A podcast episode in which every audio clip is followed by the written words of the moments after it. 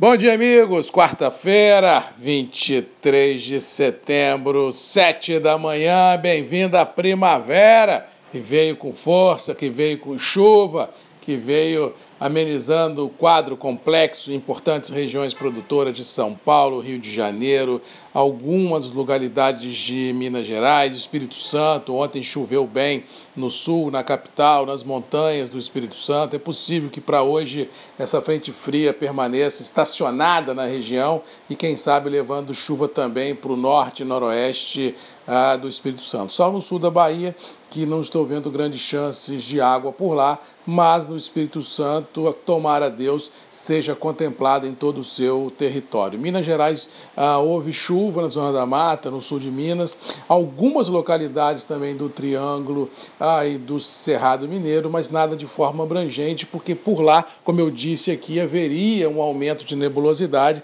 mas não havia de fato a previsão de grandes tormentas climáticas. Mas graças a Deus choveu em alguns municípios importantes e isso proporcionará, se tudo correr bem, uma abertura de floradas muito interessante em boa parte da região produtora ah, do sudeste do Brasil.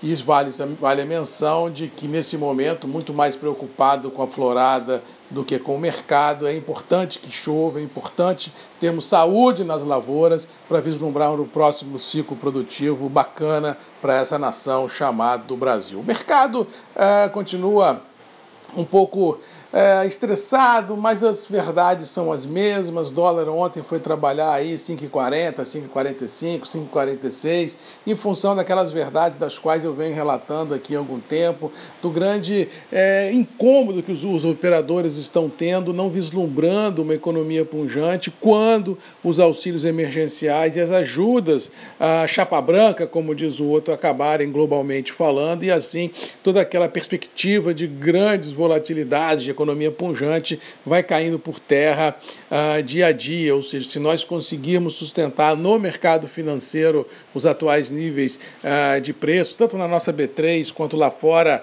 os índices internacionais, eu acho que para esse sprint final de 2020 é de muito bom tamanho, já que o mercado financeiro, se nós analisarmos o tsunami que foi 2020, olhando a pandemia, tem gordura, tem níveis interessantes e estamos muito acima de um pior cenário que muitos projetaram que poderia vir a acontecer no ano de 2020. Ou seja, o mercado financeiro, apesar da lateralidade presenciada, ele, ele consegue manter o um intervalo mercadológico interessante, não trazendo nenhum grande susto ou nenhum grande arroubo aos operadores globalmente falando. Continuo de opinião que nesse sprint de 2020 aqui temos pela frente, eu acho que o mais do mesmo prevalece prevalece e nenhum grande coelho deverá sair dessa cartola mercadológica. No caso do café, ontem tivemos mais um dia lento, morto, cansativo, recheado de ansiedade, um pouco mais, um pouco menos. Importantes suportes foram mantidos lá no dezembrão, os 110 centes por libra.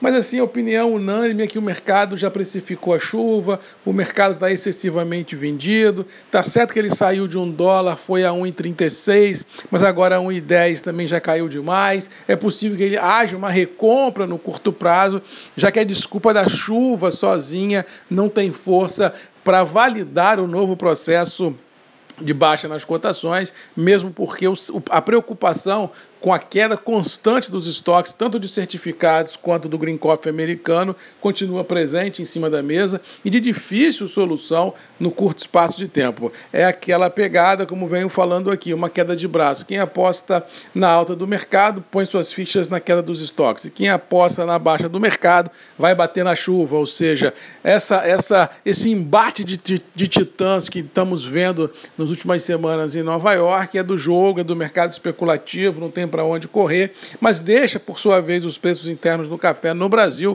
eh, em reais mais ou menos balizados, ou seja, sem força para romper as atuais amarras, já que o mercado cedeu muito lá fora e, bem ou mal, o dólar não galopou na proporção que poderia ter galopado para manter os níveis de preços praticados em reais de uns 20 dias atrás. Ou seja, o que nós temos no curto prazo é assim: Nova York e Londres cansado da baixa, num processo de consolidação, mercado financeiro lá lateralizado, dólar estressado em função aí dessa recuperação ou não da economia e chuva em grande parte da região produtora e preços internos do café sustentados em reais, diga-se de passagem, nas mínimas oferecidas, com muito poucos negócios sendo realizados. No mais, vamos ficando por aqui. Desejando a todos uma boa quarta-feira, que Deus nos abençoe, que as chuvas continuem caindo para amenizar todo esse estresse hídrico em importantes regiões produtoras, para que a gente possa ter com certeza um ciclo produtivo de 2021 menos traumático do que alguns estão esperando para a própria bianualidade das lavouras do Arábica e bem ou mal o Conilon dentro de números interessantes. Mas vamos torcer que a chuva venha, que a primavera, a primavera chegue em alto e bom tom como chegou, chegou chegando, trazendo chuva e dando a todos nós um certo alívio, um certo conforto e com certeza vislumbrando um futuro um pouco mais promissor produtivo para todo o agro verde e amarelo. Beijo no coração de todos, fiquem com Deus. Boa quarta-feira! Um abraço do Marcos Magalhães da Voz do Café e até amanhã, sete da manhã, grupos e redes MM, ponto de encontro de todos nós. Beijo, um abraço e até amanhã.